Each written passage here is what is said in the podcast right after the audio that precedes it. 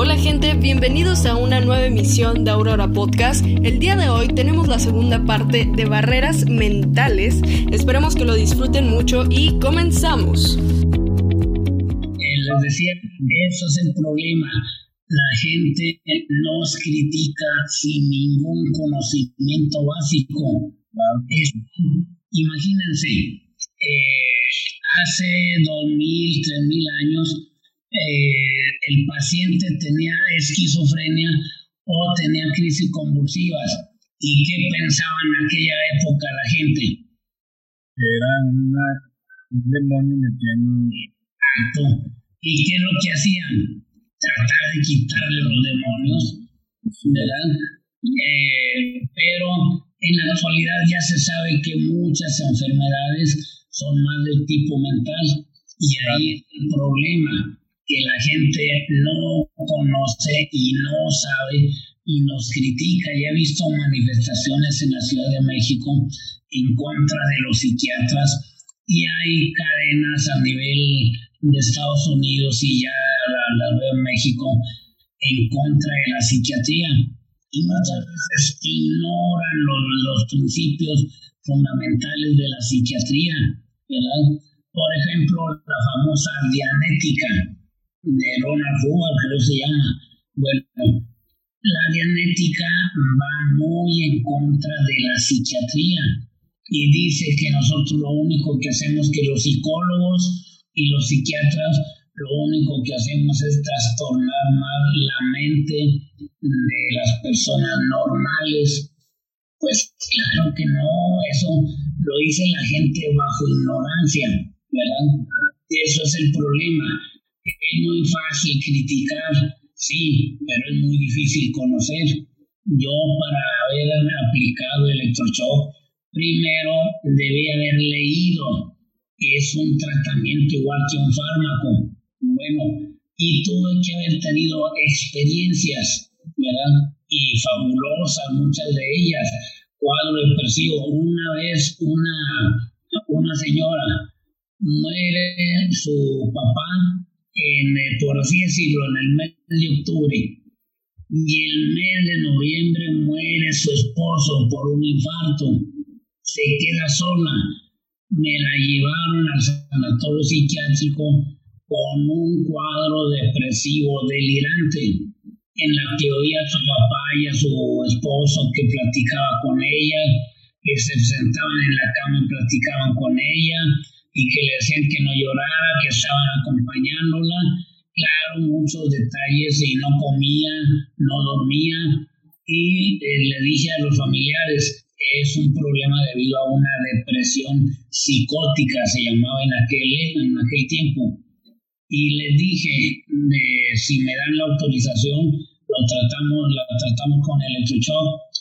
El primer electroshock bueno, eh, ya cuando se fue recuperando en el primer electroshock, le dije a la familia, ya pueden pasar, que estén con ella. Y le hice la pregunta, ¿quién es la persona que viene aquí? Es mi mamá. ¿Y cómo se llama? Eh, fulana de tal. Y la otra persona que la acompaña es mi hermana. ¿Y cómo se llama? Fulana de tal. Y los niños que están aquí son mis hijos deme los nombres de cada uno de ellos, fulano, fulano y sultano. Bueno, y mi marido y mi papá, ¿dónde están? ¿Por qué no vinieron? Se le olvidó que se habían muerto su papá y su marido y un efecto que no se sabe por qué, pero quita la depresión.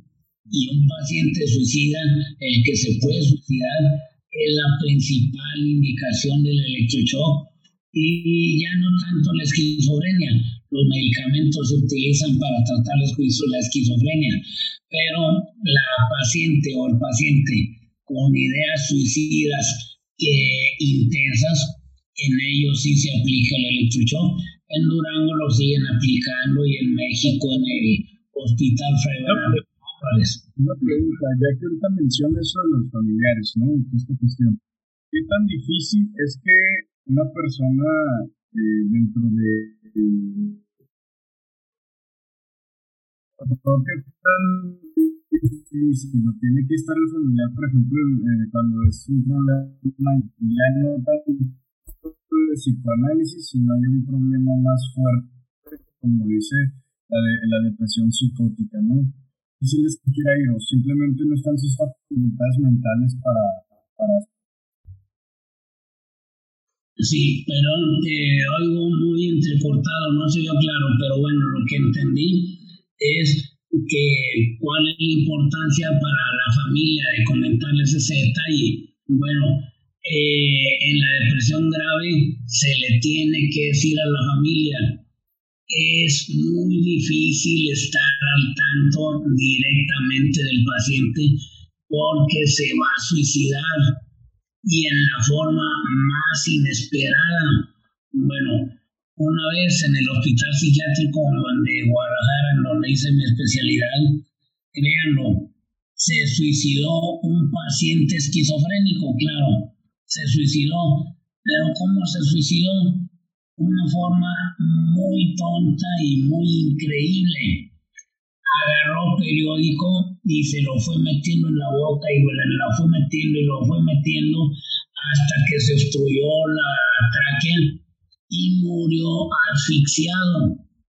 Híjole, ¿cómo es posible? Se puede pensar en alguien que se ahorque, se puede pensar en alguien que se dé un tiro, se puede pensar en alguien que se corte las venas, pero meterse el periódico a la boca hasta asfixiarse, pues es increíble, pero ahí están el tipo de conductas que se pueden eh, provocar por una depresión grave. Claro que él traía depresión psicótica, él era un esquizofrénico. Pero sí hay que explicarle a la familia lo que es, que no lo deben de dejar solo, ni darle, ni que le den los medicamentos a que él se los tome. No, usted debe sacar el medicamento, lo que se le debe de dar, diariamente y en las veces que se deba dar en el día para que se lo tome, no se lo deje a él, porque él lo puede tomar todo en un momento para suicidarse. ¿verdad? Realmente la persona aquí no puede tomar la decisión de ir a terapia tal cual, ¿no? Porque ya no. fuera de sus facultades mentales, ¿no? No, hay veces que sí están fuera de su control mental y es donde hace falta la medicación, ¿verdad? Los antidepresivos dan muy buenos resultados, pero son lentos. Eh, por eso, otro detalle, fíjense, para que vean lo que es el criterio médico. Una persona se quiere suicidar ya, ahorita en este día se puede suicidar. Y el psicólogo o el psiquiatra con poca experiencia lo ve bueno, déle este medicamento y se lo da todos los días. Muy bien, sí, pero no se ponen a pensar en la posibilidad del suicidio inmediato. El paciente se va a suicidar aunque lleve dos, tres tabletitas porque el medicamento tarda tiempo en hacer efecto. Y eso no lo sabe la gente, ¿verdad? Por eso, ante el suicidio inminente, la mejor terapia a nivel mundial es el electroshock. Le quita la idea del suicidio de inmediato y no afecta la capacidad mental como la gente piensa. Lo que la gente le tiene miedo es a las crisis convulsivas. ¿Ustedes han visto a una persona convulsionar? Sí. Sí. En algunas ocasiones. Es impresionante, ¿sí o no? Sí. El ver sacudirse el cuerpo. Bueno, eso es lo que le asusta a la gente y por eso cree que le hacemos daño aplicando el electroshock. El electroshock es para causar una crisis convulsiva, pero la crisis convulsiva está controlada y no es un daño cerebral, como se dice, que produce. Y al final de cuentas va quitando el trastorno mental, ¿verdad? La esquizofrenia con más lentitud, pero la depresión rápido. Con seis electroshocks dos veces por semana, nosotros quitábamos la depresión y continuábamos con medicamento. pero un paciente con ideas suicidas intensas e inmediatas, lo, ideal es el electroshock, ¿verdad? ¿Alguna otra pregunta o ya terminamos la sesión? Me gustaría hacer una última pregunta muy rápida y es precisamente hablando sobre la meditación. Creo que se tiene como en mal concepto el hecho de tomar como pastillas antidepresivas que ya sean recetadas, pero se llega un punto en el que se pueda dejar de depender, de depender de ellas o es algo que es continuo, o sea, como ya para toda la vida, por así decirlo. Bueno, aquí hay un concepto muy importante ahí está otro error de la gente. Los medicamentos causan dependencia, ¿sí o no? ¿Y quién les dijo eso? ¿Quién les ha dicho eso? ¿Qué medicamentos producen dependencia? Sí. ¿Y cuánto? Exacto. De gente que no sabe. ¿O sí? es gente que no sabe. Hay medicamentos. Pero no estoy. A que pueden quedar nada más las personas, ¿no? A los medicamentos a veces. Sí, hay que explicarle a la familia qué se le va a dar y por qué y cuáles son las consecuencias. Por ejemplo, un antidepresivo jamás va a producir dependencia. El problema es que si el paciente es depresivo crónico, si de toda la vida ha sido deprimido, tiene que tomarlo por necesidad, no por dependencia. No es que se diga es que ya lo tiene que usar porque él quiere, no, es por su necesidad terapéutica. Bueno, el diazepam, los derivados del diazepam sí pueden provocar eh, dependencia y los antecesores del diazepam de las benzodiazepinas lo eran los barbitúricos, que sí saben qué son los barbitúricos, yo creo, ¿no? Más los hombres. No, no sé qué. Bueno, los barbitúricos fueron muy conocidos porque les quitó al símbolo sexual de los cuarentas ¿A quién me estoy refiriendo? La mujer que fue el símbolo sexual de los cuarentas. Ah, Marilyn Monroe, que se supone que murió por una dosis tóxica de barbitúricos. Bueno, y eso sí era posible, pero luego vinieron, vino el diazepam, las benzodiazepinas, no son tan dependientes como los barbitúricos, pero sí al paso de los años, cinco o seis años, si lo están tomando, sí se pueden, pueden volver dependientes, pero se puede ir reduciendo la dosis y cambiar la medicación. Los medicamentos antipsicóticos o contra la esquizofrenia o los trastornos mentales severos no es el problema que sean, que provoquen dependencia. Es que si el esquizofrénico suspende su tratamiento, va a recaer. La esquizofrenia es un trastorno genético y eh, por cuestiones de genética se elevan los niveles de dopamina en el sistema límbico y el neuroléptico o antipsicótico bloquea ese aumento de dopamina en el sistema límbico. Mientras lo esté tomando, va a estar bien. Pero si lo suspende, va a volver a aparecer el aumento de dopamina y va a volver a aparecer la esquizofrenia. No es que provoquen dependencia, se toman por necesidad médica, necesidad clínica, ¿verdad? y los demás medicamentos, pues no, anticonvulsivantes no causan dependencia.